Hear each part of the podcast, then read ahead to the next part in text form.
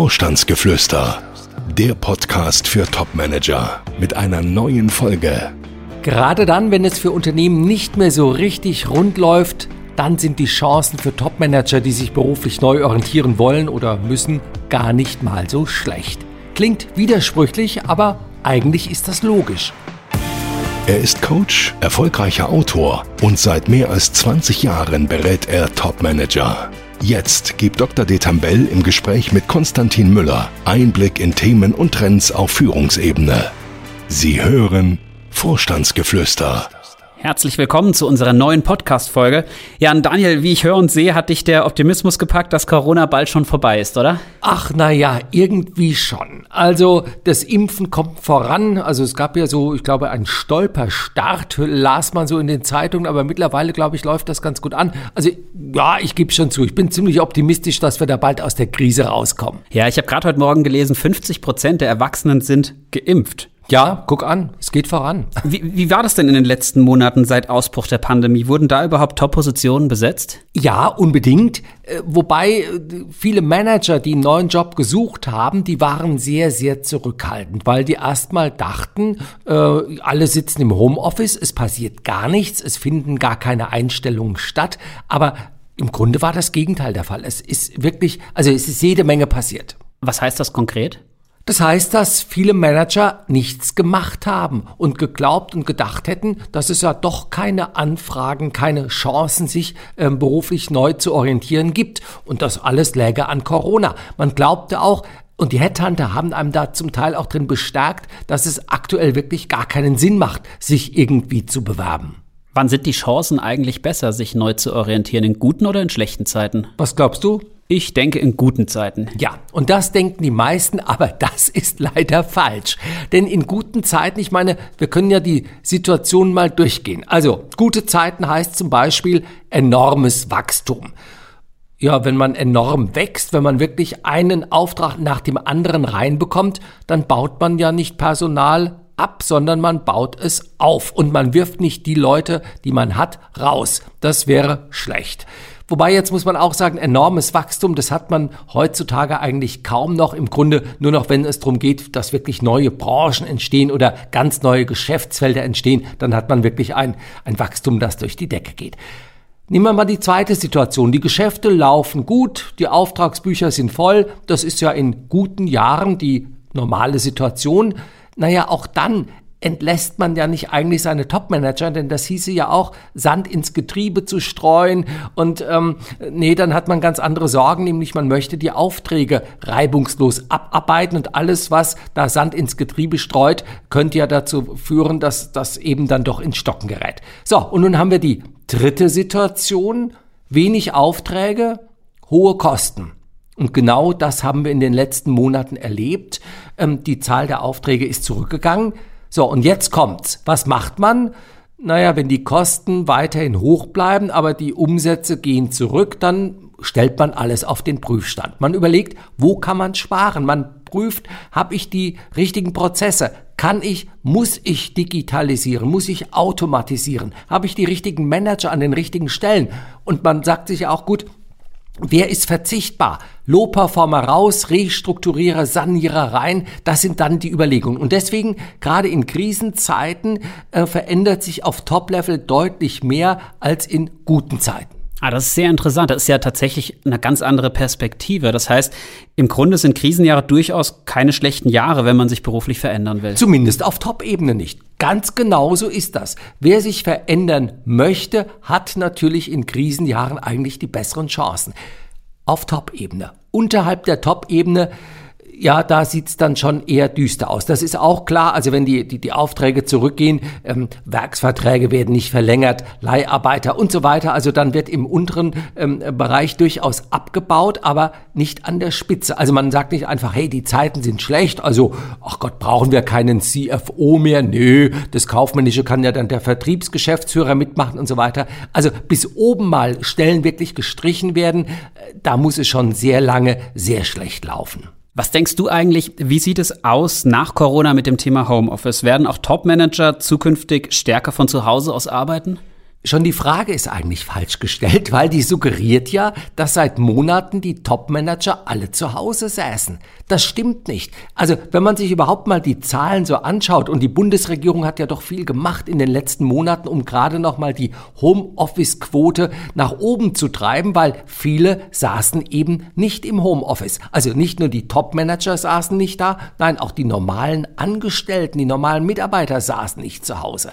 Also daher, ich glaube schon, dass ähm, ja die Homeoffice-Quote ist in den letzten Monaten angestiegen, gar keine Frage, und es wird nicht mehr ganz auf das Niveau von vor Corona zurückfallen. Aber so die Vorstellung, dass zukünftig, sage ich mal, der Top-Manager zu Hause sitzt an zwei, drei Tagen und die Mehrzahl der Mitarbeiter sitzt vielleicht sogar im Office und nicht im Homeoffice, ja, so. Also diese äh, Vorstellung, ähm, also da fehlt mir so ein bisschen die Kraft der Fantasie, dass sich das wirklich realisiert. Das heißt, sich regional nicht zu sehr einzuschränken, wenn man sich einen neuen Arbeitgeber suchen will oder muss, ist nach wie vor nötig. Unbedingt.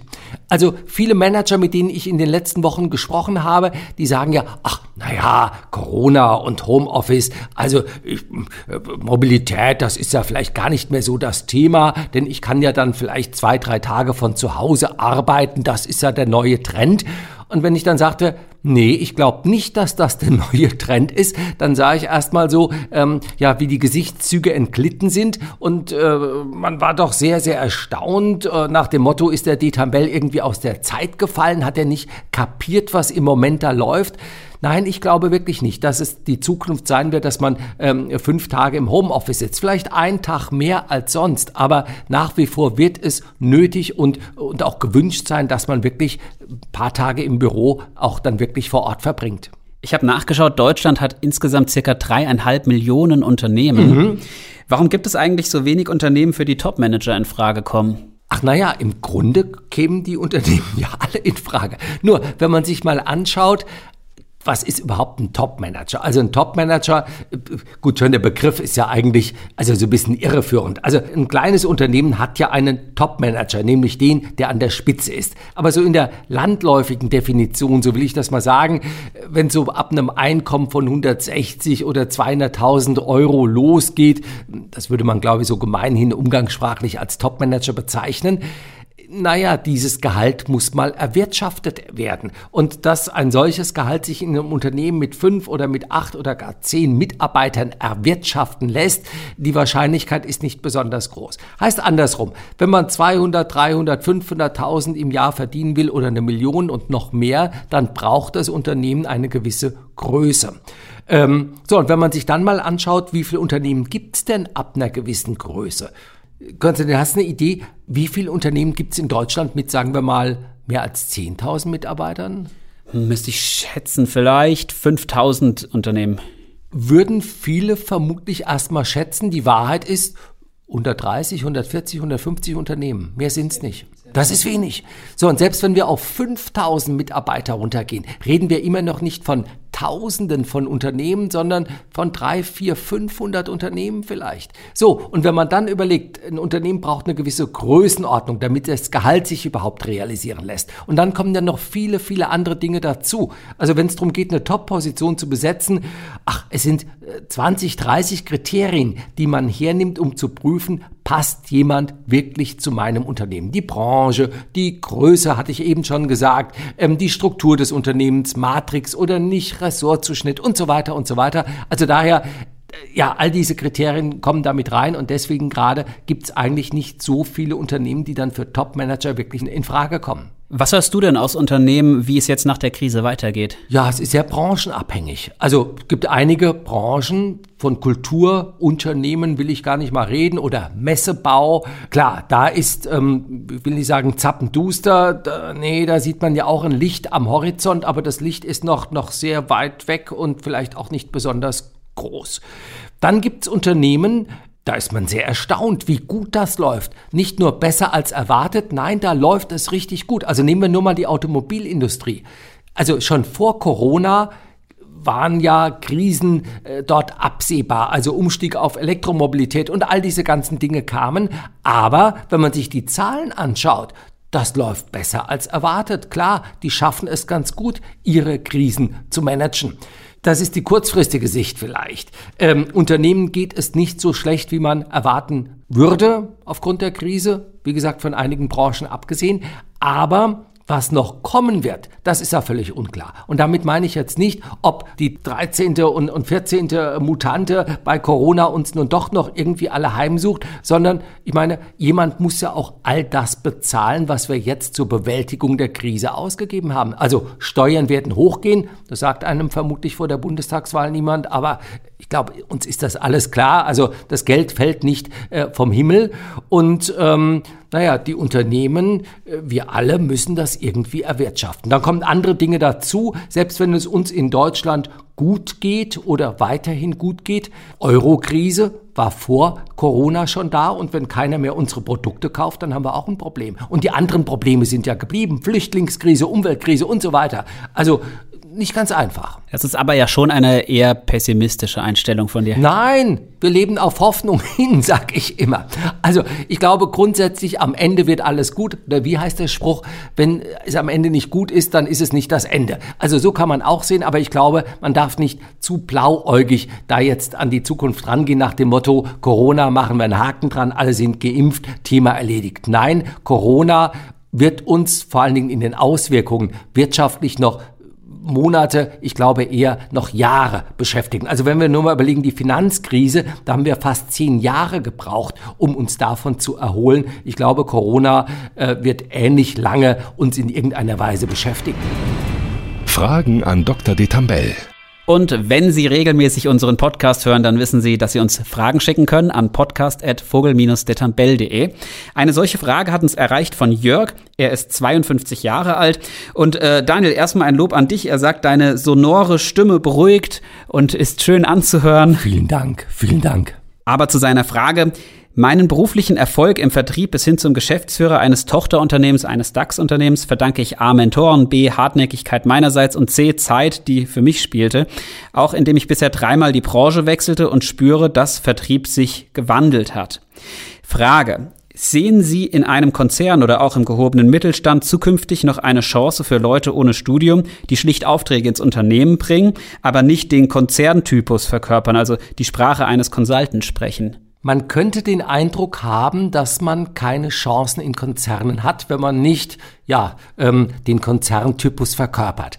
Aber ich glaube, ähm, der Grund äh, vielleicht, warum äh, Jörg dann doch die Erfahrung macht, dass die Konzerne sich nicht die Finger nach ihm lecken oder um es mal weniger flapsig auszudrücken, häufig eine Absage auf Bewerbung schicken, er hat schlichtweg damit was zu tun, dass sich sehr, sehr viele Manager bei Konzernen bewerben.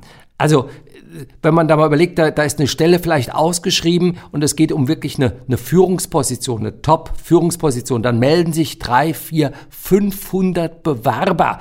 Und ähm, das ist keine Übertreibung, das ist die Realität. Und wenn man dann selbst überlegt, äh, drei, vier, 500 Bewerber, von denen zehn Prozent doch alle Kriterien mehr oder weniger erfüllen, dann bleiben da 30 gute Leute übrig. Also eine Absage zu kassieren hat oft auch einfach was damit zu tun, dass es so viele andere Bewerber auch gibt.